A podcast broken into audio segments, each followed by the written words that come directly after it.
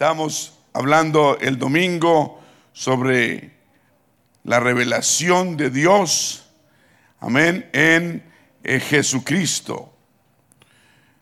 Aleluya.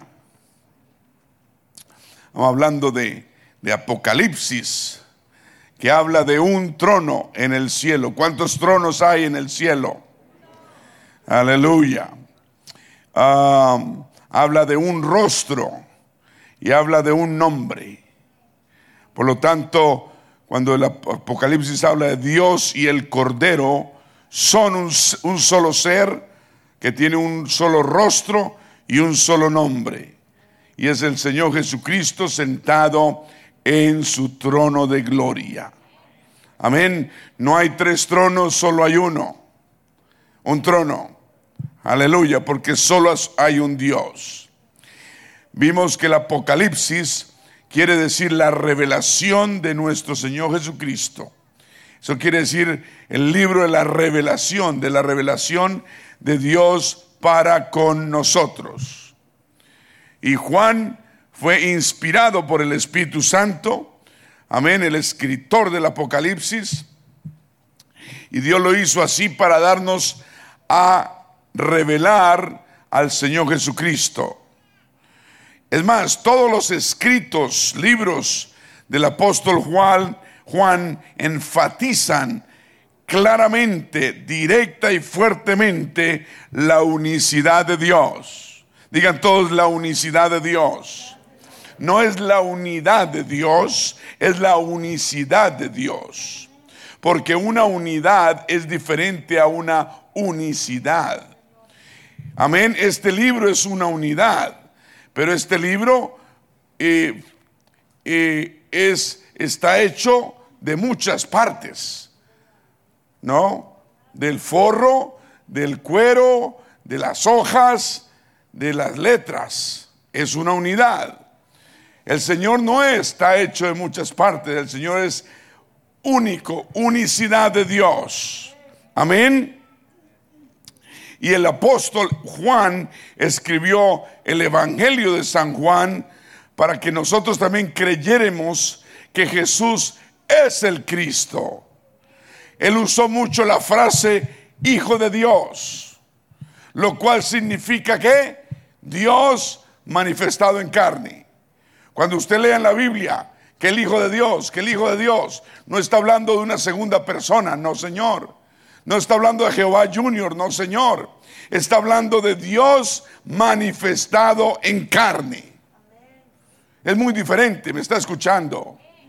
El Juan, Juan el apóstol, lo identificó al Señor como Dios, como el verbo, como el Padre y como el yo soy, el Jehová de los ejércitos. Amén. Usted lee el Apocalipsis y, el libro de Apocalipsis comienza, eh, Juan lo comienza de una manera muy especial. Y dice, el libro dice, el Apocalipsis, la revelación de Jesucristo. ¿No dice así en su libro? El Apocalipsis es la revelación de nuestro Señor Jesucristo. Y dice, la revelación de Jesucristo que Dios le dio para manifestar a sus siervos las cosas que deben suceder pronto. Y la declaró enviándola por medio de su ángel a su siervo Juan. Gloria a Dios. Apocalipsis quiere decir que revelación, descubrir, destapar. Eso es lo que quiere decir Apocalipsis. Y una de las razones de este libro Apocalipsis es revelar al Señor. ¿Quién es el Señor Jesucristo? ¿Me está escuchando? Demostrar quién es Él. Él es el Cordero inmolado en la cruz que murió por nuestros pecados. Pero Él es también el Dios omnipotente que está sentado en su trono de gloria. Vamos a darle un aplauso al Señor. El libro de Apocalipsis lo presenta al Señor como el testigo fiel, lo llama también el primogénito de los muertos, lo llama el soberano de los reyes, lo llama el alfa y omega, lo llama el principio y el fin, el que es, el que era y el que ha de venir, lo llama el omnipotente que todo lo puede. También lo llama el Hijo del Hombre porque nació de María. Lo llama el primero y lo llama el último. Lo llama el que vive, el que estuvo muerto y vive por los siglos de los siglos. Lo llama el poseedor de los siete espíritus, el que está sobre el trono. Lo llama el Dios, lo llama el Creador, al Señor Jesucristo. Lo llama el león de la, tribu de Judá en su humanidad. Lo llama la raíz de David. Lo llama el cordero, quiere decir el sacrificio por el pecado del mundo.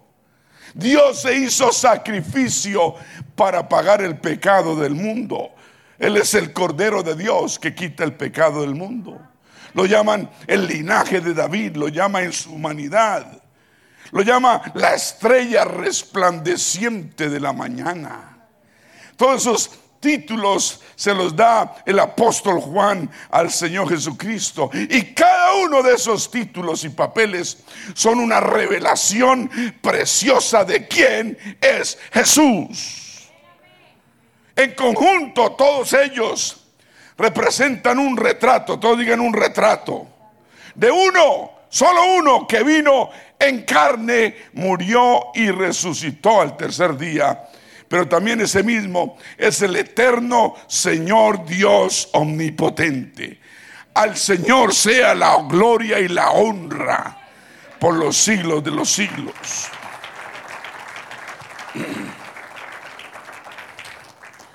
El último capítulo del Apocalipsis describe al Señor como Dios, dice Dios y el Cordero.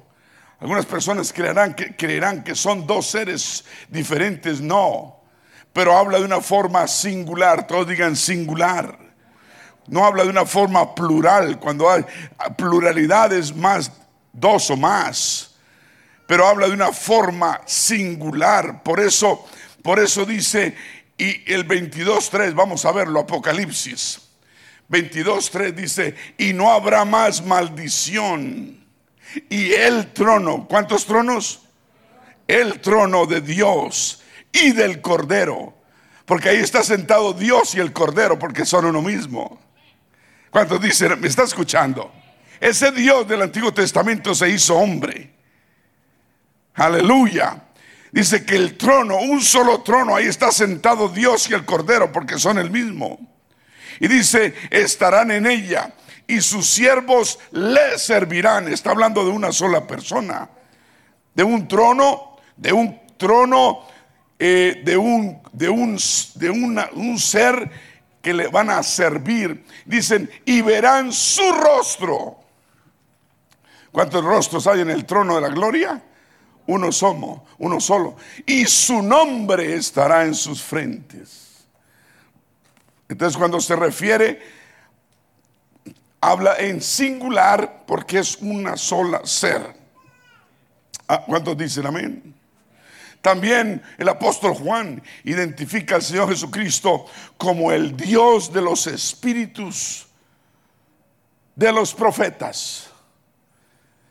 Amén. Y todas estas referencias nos indican sin duda alguna que Jesús es el Dios de la eternidad y que Él vendrá y que Él aparecerá con su cuerpo glorificado en las nubes. Amén. Y va a recoger a su iglesia y se la va a llevar para el cielo. Amén. Para vivir y casarse con ella por toda una eternidad. Qué esperanza tan gloriosa la que tiene la iglesia del Señor. Dije, qué esperanza tan gloriosa que tiene la iglesia del Señor. Esa es la esperanza que tenemos. Amén. Apocalipsis 21, 22. Apocalipsis 21, 22. Vamos a verlo. Dice que la gloria de Dios será la luz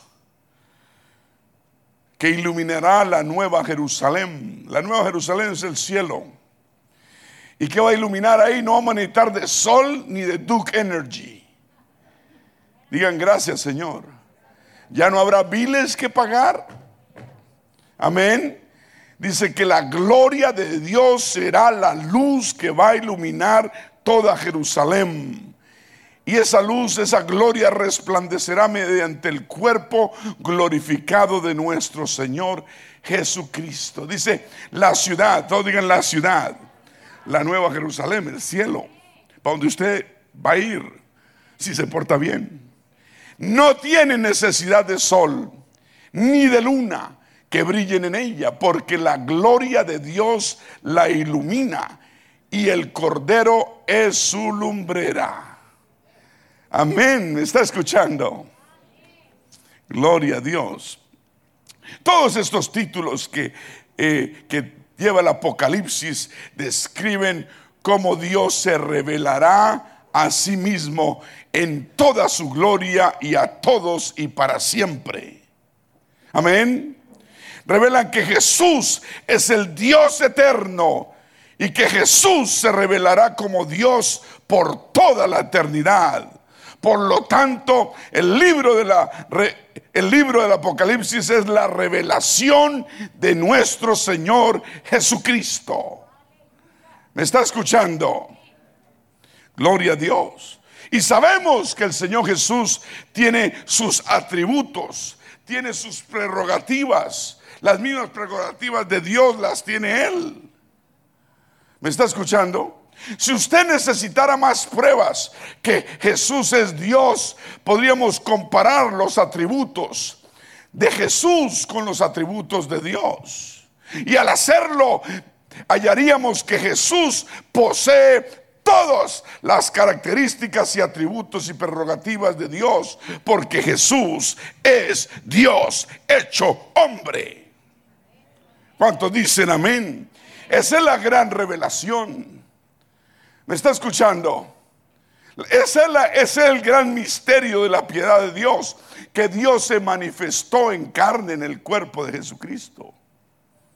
En su humanidad Jesús es visible, porque se, se restringió a un cuerpo físico como el suyo y el mío, débil, tal vez imperfecto en poder, etcétera. Pero en su naturaleza divina, Jesús es espíritu. ¿Me está escuchando? No se le olvide que el Señor tenía una doble naturaleza divina y humana. Amén. Por eso usted a veces lo ve tomando agua, cansado, durmiendo, esto y lo otro, porque se limitó a un cuerpo humano como el suyo y el mío, para poder tener sangre y carne como usted y yo. Y para que su sacrificio en la cruz del Calvario fuera, fuera excelente y propenso. ¿Cuántos dicen amén? Por eso Romanos 8:9 dice, mas vosotros vivís según la carne, no vivís según la carne, mas según el Espíritu, si es que el Espíritu de Dios vive en vosotros. Y después dice, y si alguno no tiene el Espíritu de Cristo, ¿de quién es el Espíritu? El mismo Espíritu de Dios, no es de Él. Tenemos que recibir el Espíritu Santo, el Espíritu de nuestro Señor. Vamos a darle un aplauso al Señor. Gloria a Dios. En su divinidad, Jesús era y es omnipotente. ¿Sabe qué quiere decir omnipotente? Que todo lo puede. Que todo lo puede hacer. Cuando le estaba hablando a Nicodemo allá en Juan 3, capítulo 3, él hace referencia al Hijo del Hombre que está en el cielo. Aunque él estaba hablando de Nicodemo, él todavía estaba parado en la tierra. ¿Me está escuchando? Y dijo, nadie subió al cielo sino el que descendió del cielo, el Hijo del Hombre que está en el cielo. Y él estaba en la tierra, hablando con Nicodemo, porque él es omnipresente, él está en todas partes al mismo tiempo. ¿Cuántos dicen gloria a Dios? Digan omnipresente. Explica por qué él pudo decir mientras estaba sobre la tierra, decir decir esto, donde hay dos o tres congregados en mi nombre, allí estoy yo en medio de ellos. Por eso la pareja, el matrimonio son multitud delante de Dios. Cuando dice donde hay dos o más, cuando la pareja está de acuerdo en algo, en el nombre del Señor Jesús, ahí está el Señor, Él lo promete, me está escuchando. Dice, donde hay dos o más, dos o tres reunidos en mi nombre, allí estoy yo en medio de ellos. ¿Cuántos dicen aleluya? En otras palabras, mientras la plenitud del carácter de Dios estaba localizada en el cuerpo humano de Jesús, el espíritu omnipresente de Jesús no podía ser restringido, ni limitado, ni contenido por nada. Porque Él es omnipresente y omnipotente. ¿Cuántos dicen gloria a Dios? Aunque Jesús caminó esta tierra como hombre, su espíritu estaba en todo lugar al mismo tiempo. ¿Cuántos dicen amén? Jesús es omnisciente. ¿Qué quiere decir omnisciente? Siente que, no, no, no que todo lo siente, sino que todo lo sabe. Él puede leer los pensamientos nuestros. Dije, Él puede leer nuestros pensamientos antes de que nos lleguen. Amén. está escuchando? Vamos a Mateo o a Marcos, perdón, vamos a Marcos.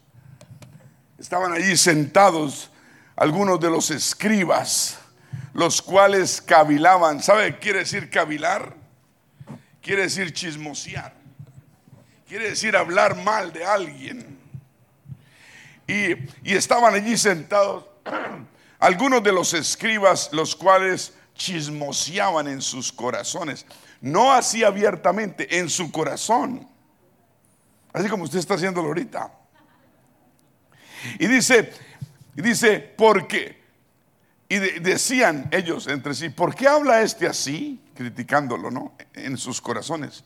Blasfemias dice, ¿quién puede perdonar pecados sino solo Dios? Es lo que estaban pensando. Y dice el 8, dice, dice 8, Marcos 2, 8, dice, y conociendo luego Jesús en su espíritu que cavilaban de esta manera dentro de sí mismos, les dijo, ¿por qué caviláis así en vuestros corazones? ¡Wow! ¡Qué vergüenza, ¿no? A mí me hubiera caído la cara vergüenza. Pero el Señor todo lo conoce. El Señor sabe en qué estamos pensando. Creemos que podemos escondernos del Señor, no podemos escondernos de Él. Él sabe, dice, ¿por qué caviláis? Y les dijo, ¿qué es más fácil? Decir a este paralítico, paralítico, tus pecados te son perdonados. ¿O qué es más fácil decirle, levántate, toma tu lecho y anda? ¿Qué es más fácil decirle? Y les dijo, pues para que sepáis que el Hijo del Hombre tiene potestad en la tierra para perdonar pecados. Entonces se volteó y le dijo al paralítico, a ti te digo, levántate, toma tu lecho y vete a tu casa. Ahí les demostró el poder que él tenía o tiene. Es muy fácil decir, paralítico, tus pecados te son perdonados y nadie sabe qué pasó. Pero no es fácil decirle, a ti te mando, le, toma tu lecho, levántate y vete para tu casa caminando. Ese es el Dios que servimos, un Dios de poder. Entonces dice que el paralítico se levantó enseguida y tomando su lecho salió delante de todos de maneras que todos se asombraban y glorificaban a Dios, diciendo, nunca hemos visto tal cosa. ¿A cuántos ha levantado el Señor? ¿A cuántos sacó el Señor del piso, del fango, del, del... Nos levantó y nos dijo, hey, llegó tu hora, levántate te voy a dar una nueva vida.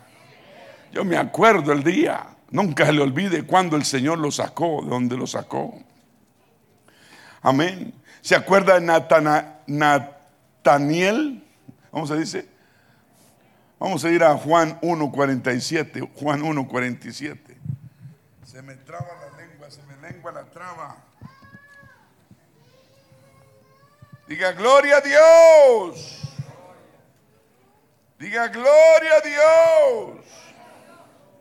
Usted cuando dice gloria a Dios, usted espanta espíritus. Los demonios lo oyen y corren.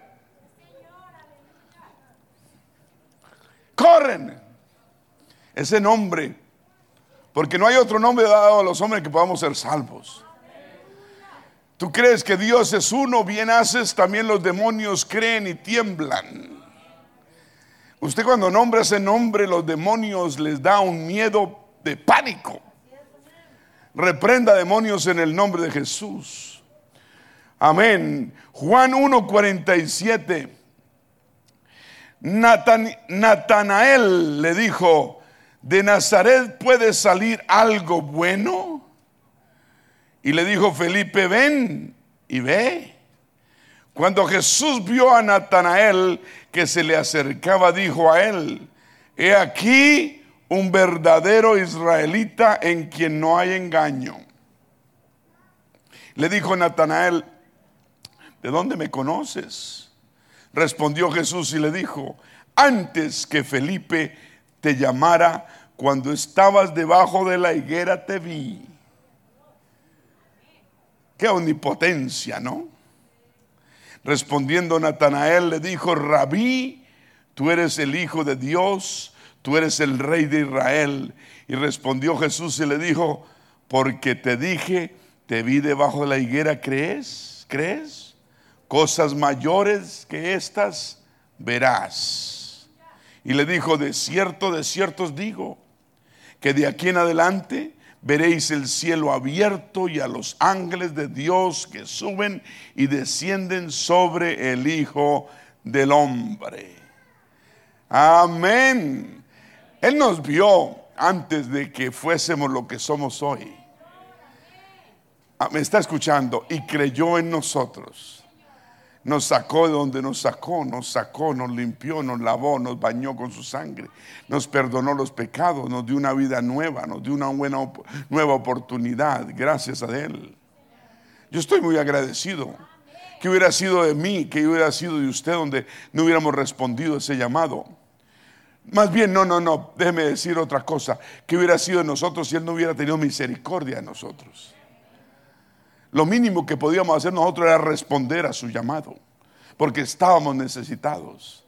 Pero él dijo, uy, a este lo voy a sacar de aquí, le voy a pegar un baño, lo voy a limpiar y lo voy a usar para mi gloria.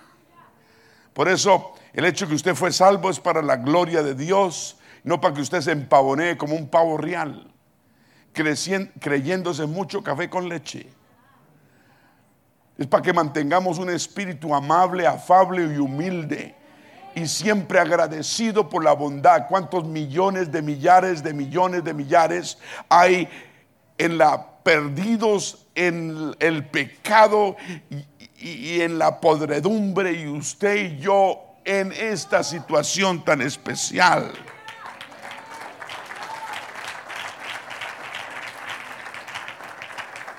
No porque hubiéramos sufrido más o menos, porque tantos han sufrido más que nosotros, pero toda misericordia en nosotros. Yo alabo al Señor que se acordó de mí. Yo le, yo, yo, yo no sé, pero yo, yo le doy la gloria a mi madre, a las madres que nos dio, Dios nos ha dado que oraron por nosotros, que han pedido por nosotros. De cualquier fe y cualquier religión, no importa. Pero lo han hecho con cariño, amor y, yo, yo, yo, yo creo eso. Porque yo me miro al espejo y digo, ¿y de dónde? ¿Y de dónde? Y dice Dios, de ninguna parte. Aleluya. Uno dice de dónde. No, solo la gracia el beneficio y la misericordia de Dios. Oh, tenemos que ser hombres y mujeres agradecidos. Mira, mira, mira, mira los, los lloros, las lágrimas, los, todo lo que nos hemos, hemos, ¿cómo se dice? Nos hemos evadido, nos hemos, por servir a Dios. Somos lo que somos por Él. Amén todo lo que hemos dejado de pasar y sufrir por servirle. A Él sea la honra y la gloria. Jesús sabe todas las cosas. Dije, Jesús sabe todas las cosas. Vamos allá, ir a Juan 21, 17, a ver qué dice Juan 21, 17. Oh, gloria a Dios. Oh, bendito es su nombre. Alabado sea su nombre. 21, 17. 17. A ver qué dice. Si es 21, 17, creo que sí. Y seréis aborrecidos de todos por causa de mi nombre. Mm. Bueno, vamos a leer las señales del fin. Es el capítulo 21 de Juan, de Lucas, perdón. Vamos a ir al 21.7, dice, y le preguntaron diciendo, Maestro, ¿cuándo será esto, el fin? ¿Y qué señal habrá cuando estas cosas estén por suceder? Entonces dijo, mirad que no seáis engañados, porque vendrán muchos en mi nombre diciendo yo soy el Cristo y el tiempo está cerca, mas no vayáis en pos de ellos. ¿Está escuchando? Y cuando oigas, oigas de guerras y de sediciones, no alarméis, porque es necesario que todas estas cosas acontezcan primero pero el fin no será inmediatamente. Entonces les dijo, se levantará nación contra nación y reino contra reino. Y habrá grandes terremotos. Y en diferentes lugares habrá hambres y pestilencias. Pestes, pestes. ¿Está escuchando? Pestes. Es lo que tenemos en el mundo, pestes. Una peste grande. Y habrá temor terror y grandes señales del cielo. Pero antes de todas estas cosas os eh, echarán mano y os perseguirán y os entregarán a las sinagogas y a las cárceles. Seréis llevados ante reyes, gobernadores por causa de mí. Entonces el mundo va a perseguir el nombre de Jesús. ¿Me está escuchando? No el nombre de Dios, porque Dios no es un nombre. Pero el nombre de Jesús. ¿Me está escuchando? Por causa de mi nombre. Y esto será ocasión para dar testimonio. Los que se, los que se avergüenzan del nombre de Jesús. no hay otro nombre bajo el cielo de los hombres que podamos ser salvos. Dije, no hay otro nombre. Dije, no hay otro nombre. proponed en vuestros corazones no pensar antes como habéis de responder en vuestra defensa porque yo os daré palabra y sabiduría, la cual no podrán resistir ni contradecir todos los que se opongan. Aló. Mas seréis entregados aún por vosotros, por vuestros padres y hermanos y parientes y amigos, y matarán a algunos de vosotros entonces, los familiares no creyentes dicen, sí, este es un creyente de esos, vea, cuál, vea, lléveselo.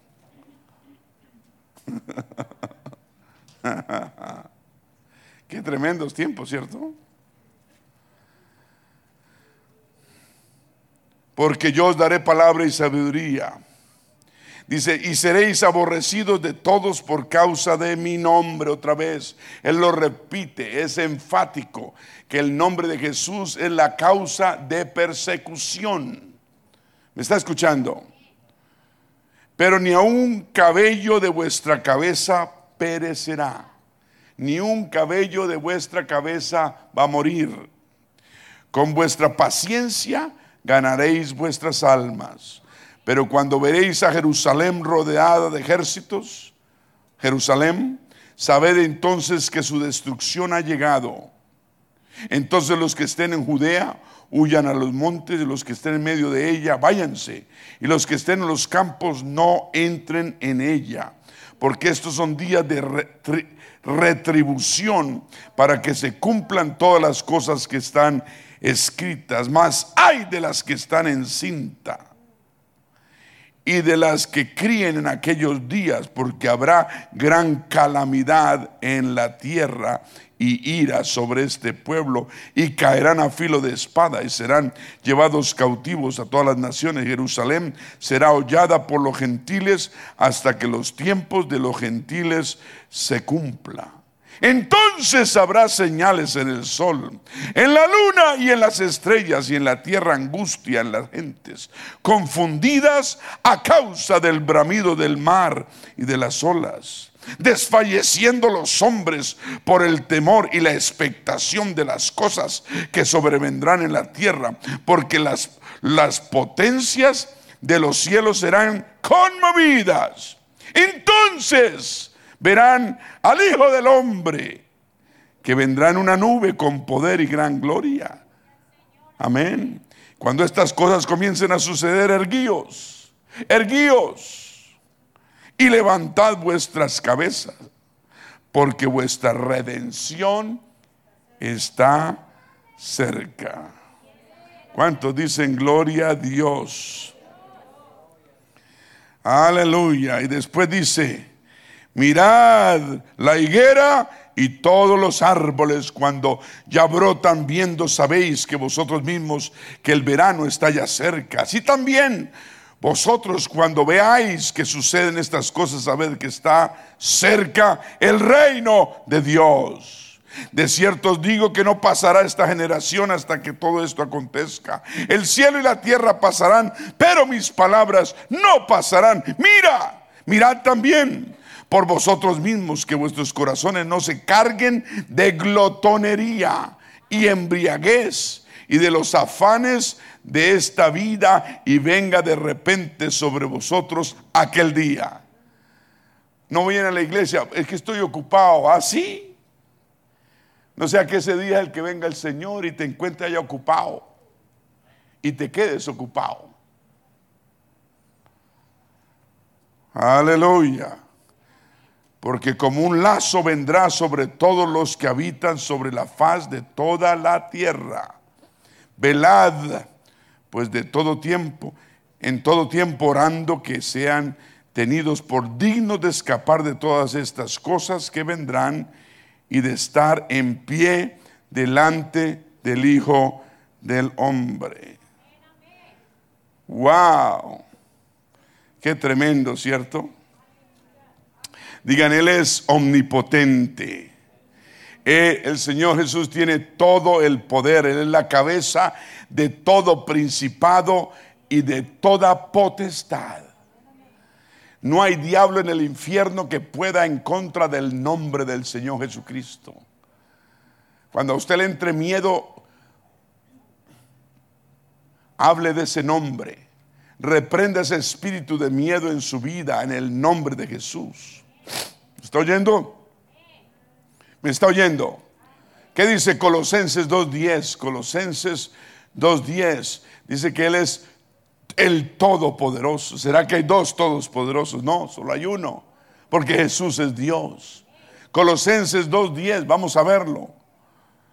Dice, y vosotros estáis que completos en el Señor Jesús, que es la cabeza de todo principado y potestad.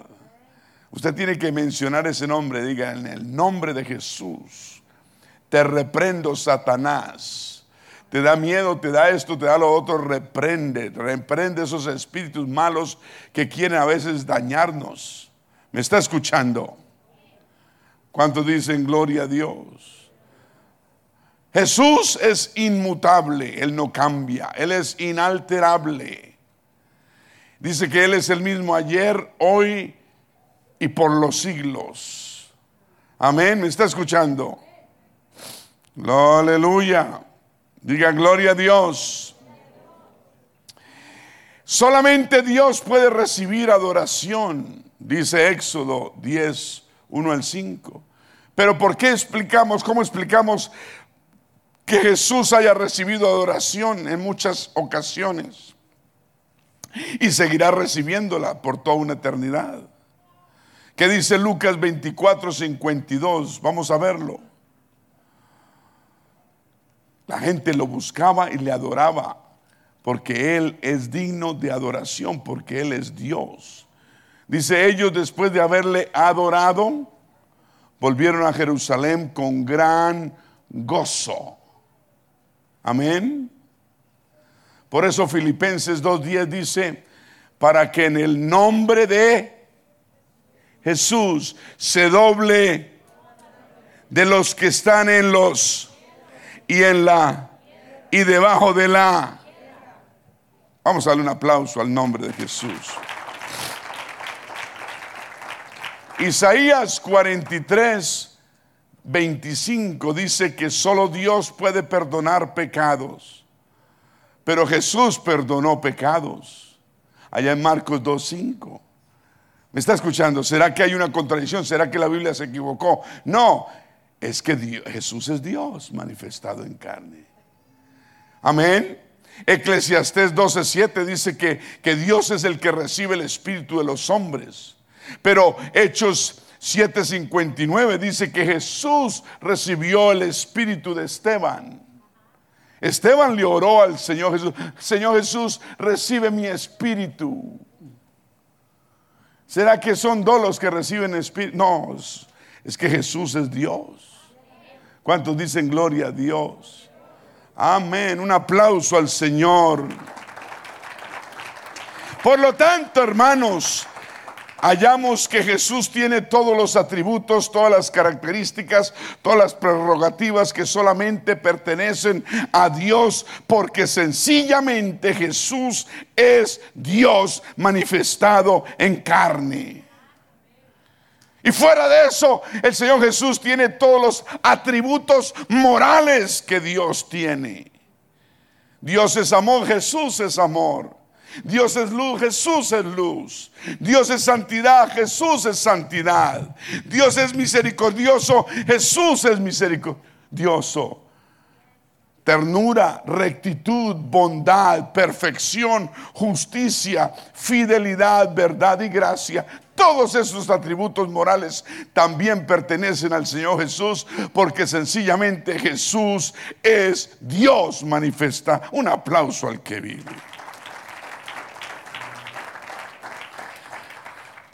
Jesús es todo lo que, lo que la Biblia dice que es Dios, porque Él es Dios. Él tiene todos los atributos, prerrogativas y características de Dios mismo. ¿Me está escuchando?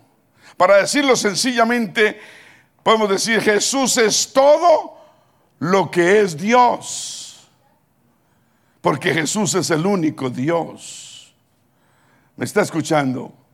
Por eso la Biblia dice fácilmente, fácilmente, porque en Él habita corporalmente en su cuerpo toda la plenitud de Dios o de la deidad y vosotros estáis completos en Él, que es la cabeza de todo principado y toda potestad. Un aplauso al Señor.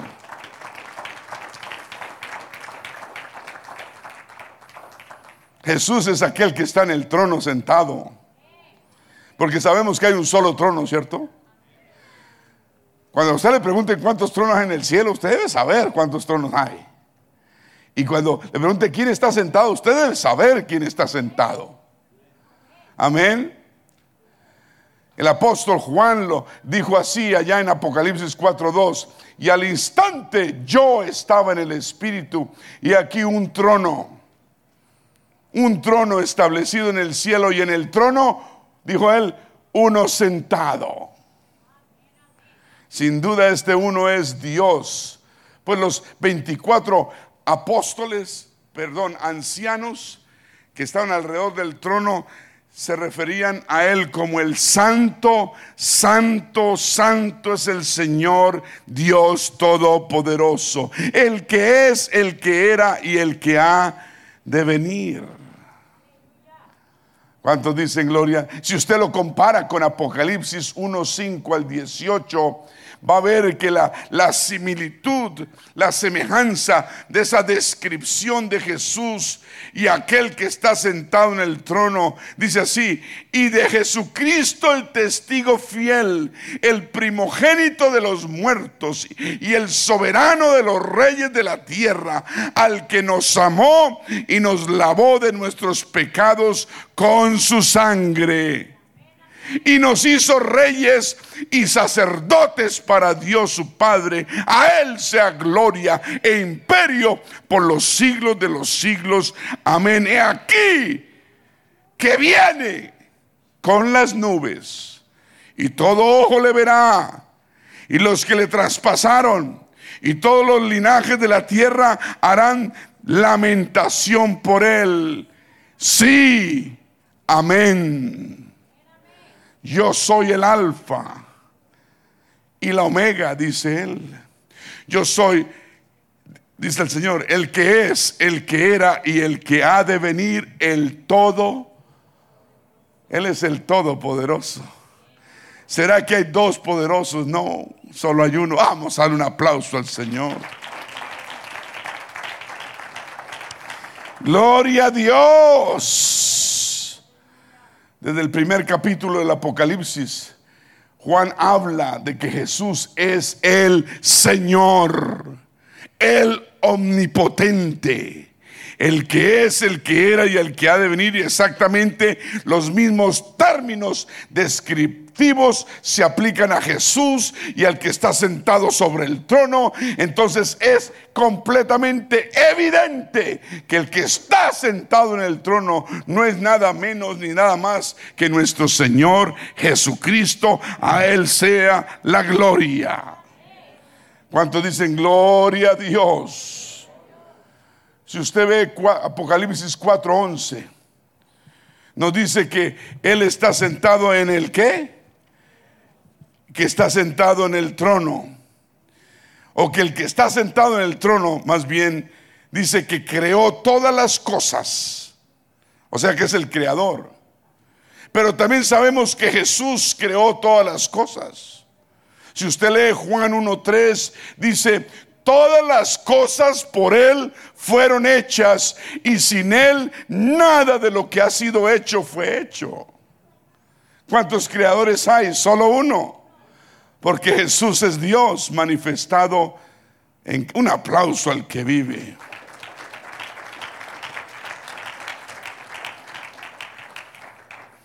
Colosenses, Pablo se lo repitió a los colosenses allá en 1.16, Colosenses, y dice, porque en Él fueron creadas todas las cosas las que hay en los cielos y, las que hay en la tierra, visibles e invisibles, sean tronos, dominios, principados, potestades, todo fue creado por medio de Él y para Él. ¿Cuántos dicen gloria a Dios? Amén. Además, aquel que está sentado en el trono es digno de recibir gloria. Y solo Dios puede recibir gloria es digno de recibir honra y poder. ¿Qué dice Apocalipsis 4:11? Vamos a verlo. 4:11, Apocalipsis. Señor, digno eres de recibir qué? La gloria y la honra y el poder porque tú creaste todas las cosas y por tu voluntad existen y fueron creadas. ¿Estamos en qué? En Apocalipsis 4:11. Y también leemos que el Cordero que fue inmolado, Jesucristo, es digno también de recibir poder, riqueza, sabiduría, fortaleza, honra, gloria y alabanza. Vamos a ver Apocalipsis 5:12. En el siguiente capítulo. ¿Qué dice? 5:12.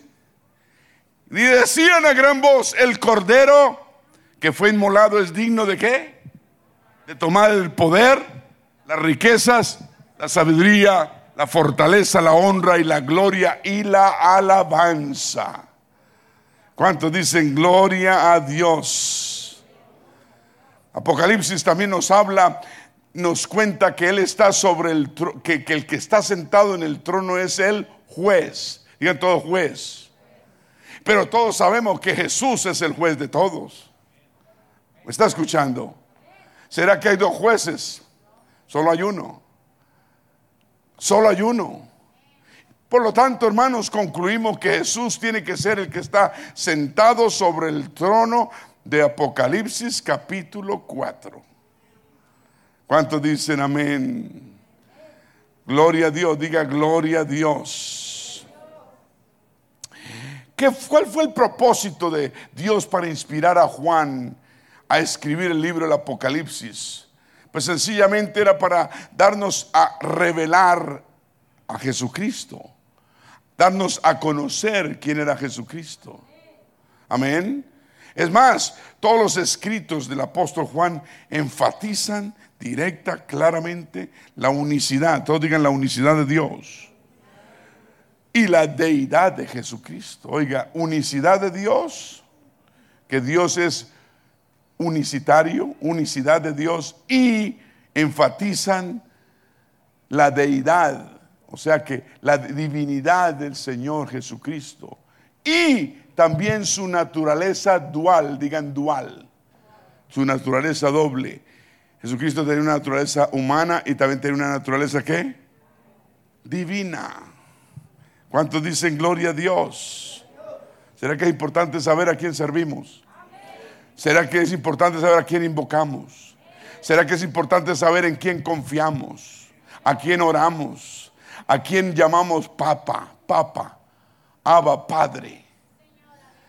Oh, aleluya, claro que sí.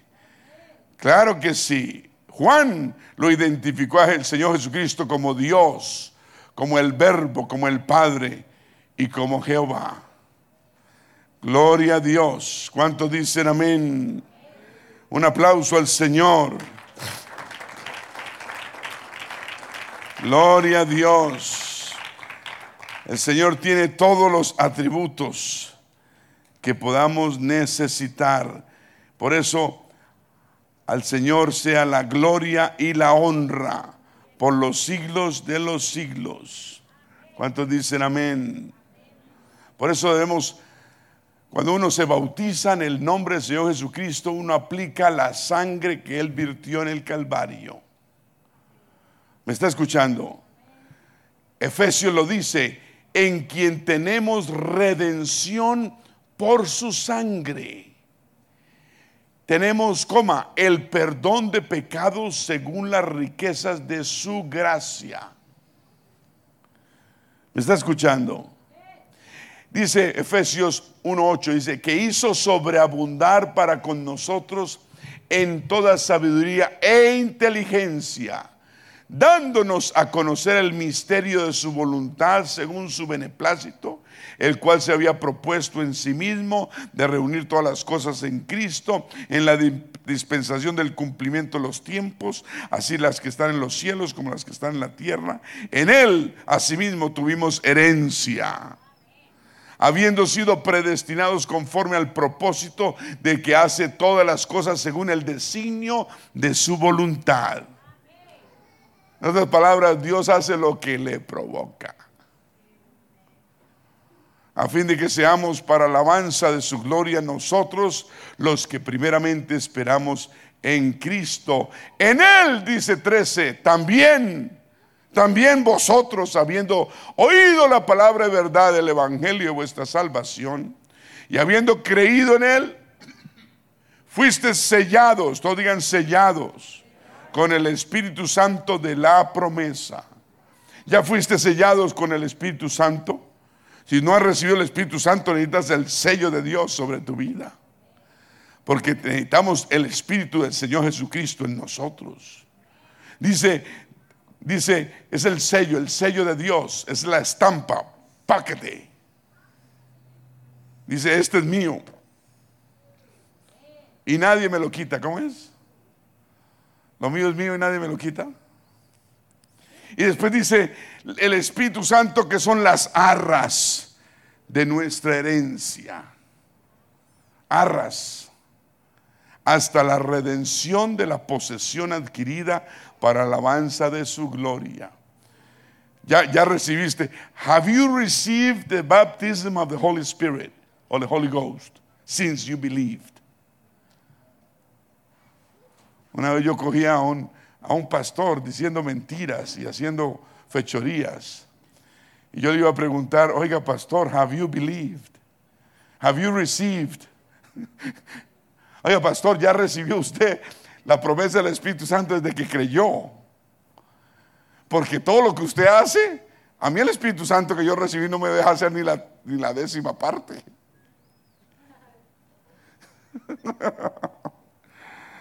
Ah, un día esto le voy a decir. ¿Cuántos dicen gloria a Dios? Cuando uno recibe el Espíritu Santo, el Espíritu Santo no le deja hacer cosas raras.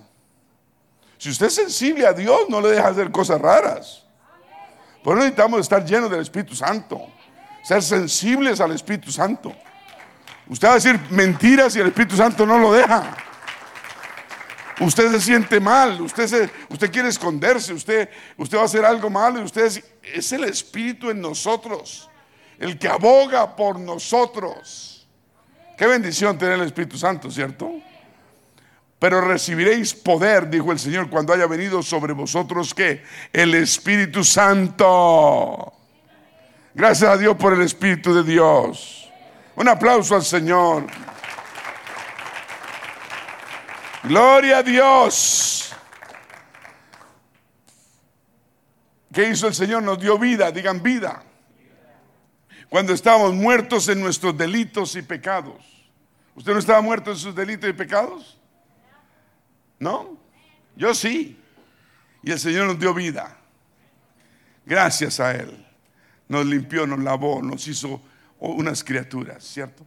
Nos sacó bien pobres de la pobreza absoluta y nos empezó a bendecir. Y nos dijo, este es el camino, vamos a seguir. Ahora que estamos ricos no podemos darnos de mucho café con leche. Sí, eso es lo que pasa. Antes éramos pobres paupérrimos. No podíamos juntar dos centavos. Entonces buscamos a Dios. Y lo buscamos y le pedimos y Él nos ayuda, nos guía, nos bendice, nos da, nos torna. Y, cuando estamos bien bendecidos decimos, ay, ya no te necesito. ¿Qué tal que un hijo de eso le haga, que un hijo de uno le haga uno eso? Que uno lo críe, le, le, cambie los pañales y, y, después de que esté grandecito, eh, ah, qué cosa, ¿no? debe ser el dolor más grande para un padre, familia. Así debe sentir Dios cuando, cuando, cuando somos así. Amén ya nos volvemos ah, arrogantes, ya queremos hacer las cosas, ya, ya, no, es que yo estoy sobrado. Dios no nos quite esta humildad que nos ha dado de un principio. Cuando uno pierde la humildad, uno puede, empieza a perderlo todo. ¿Me está escuchando? ¿Cuántos dicen gloria a Dios? Un aplauso al Señor. Aleluya. Por eso, si usted no es bautizado aún en agua, usted necesita ser bautizado. Y escúcheme bien, y le estoy diciendo a usted, si usted no está bautizado en agua, usted necesita meterse a esa pila bautismal cuanto antes. Amén. Y yo me aseguro que lo bautice bien. ¿Ok? Y si se ha portado mal, lo voy a tener adentro del agua un buen rato. No, mentiras, prometo que no. Hay algunos que dicen, uy, no, yo no me subo allá porque el pastor va y me... Va y se... no, no, yo lo saco rapidito. Tengo testigos. O si quiere lo hacemos un miércoles. Usted y yo. Mentira, estoy bromeando. Pero estoy diciendo, el que no está bautizado necesita ser bautizado. Jóvenes, niños, todos necesitamos estar lavados con la sangre de nuestro Señor Jesucristo. Usted no ha recibido la promesa del Espíritu Santo, usted necesita recibirla. Y me está escuchando. Y usted no lo va a recibir jugando con las cosas de Dios. El Espíritu Santo es una cosa seria. Usted necesita ponerse serio en las cosas de Dios. ¿Cuántos dicen amén? Serios. Él es nuestra propiciación. Él es nuestra reconciliación y nuestro rescate. El mundo no se va a poner mejor. Hablan de que de las máscaras vamos a pasar a otras cosas. Que están preparándonos solo como para manipularnos. Hablan que la superpoblación del mundo, que hay 7.7 billones de habitantes y que la tierra no es capaz con tanta gente. Entonces hay que cortar. Por eso no, dan cinco centavos por los ancianos. El mundo no se va a poner mejor, las cosas se van a poner peor. Tenemos que estar muy agarrados del Señor.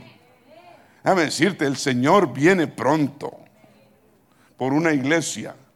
Yo de usted estaría pegado a, a las cosas de Dios como nunca he estado. Por eso Pablo le dijo a los romanos, que la ira de Dios se va a revelar desde el cielo contra toda impiedad, toda injusticia que los hombres que detienen con injusticia la verdad. La ira de Dios se va a revelar desde el cielo. No podemos participar de ninguna cosa impía ni ninguna cosa injusta, ni mucho menos de tener la justicia de la verdad. ¿Me está escuchando? Y continúa diciendo, porque lo que de Dios se conoce, le es manifestado, pues Dios se lo manifestó.